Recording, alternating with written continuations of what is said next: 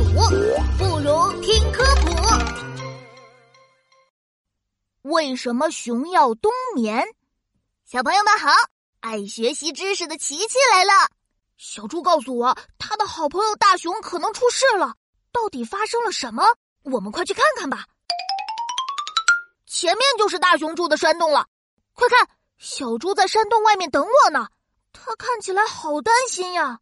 琪琪，快来帮帮忙吧！大熊出事了！哎，小猪，你慢慢说，大熊到底怎么了？这几天我来找大熊，每次他都在睡觉，怎么喊都喊不醒。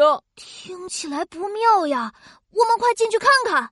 嗯，小猪，你有没有听见很可怕的声音？嗯。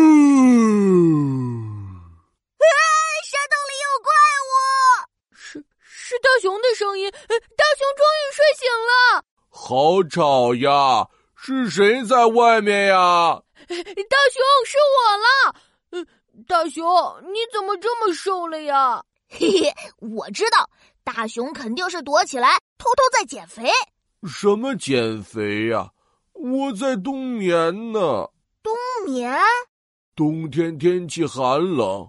像我们熊这样的大型动物都不爱在户外活动，而且能找到的食物也少了很多。为了顺利的度过冬天，我们就会睡上一个大觉来减少能量消耗，这就是冬眠。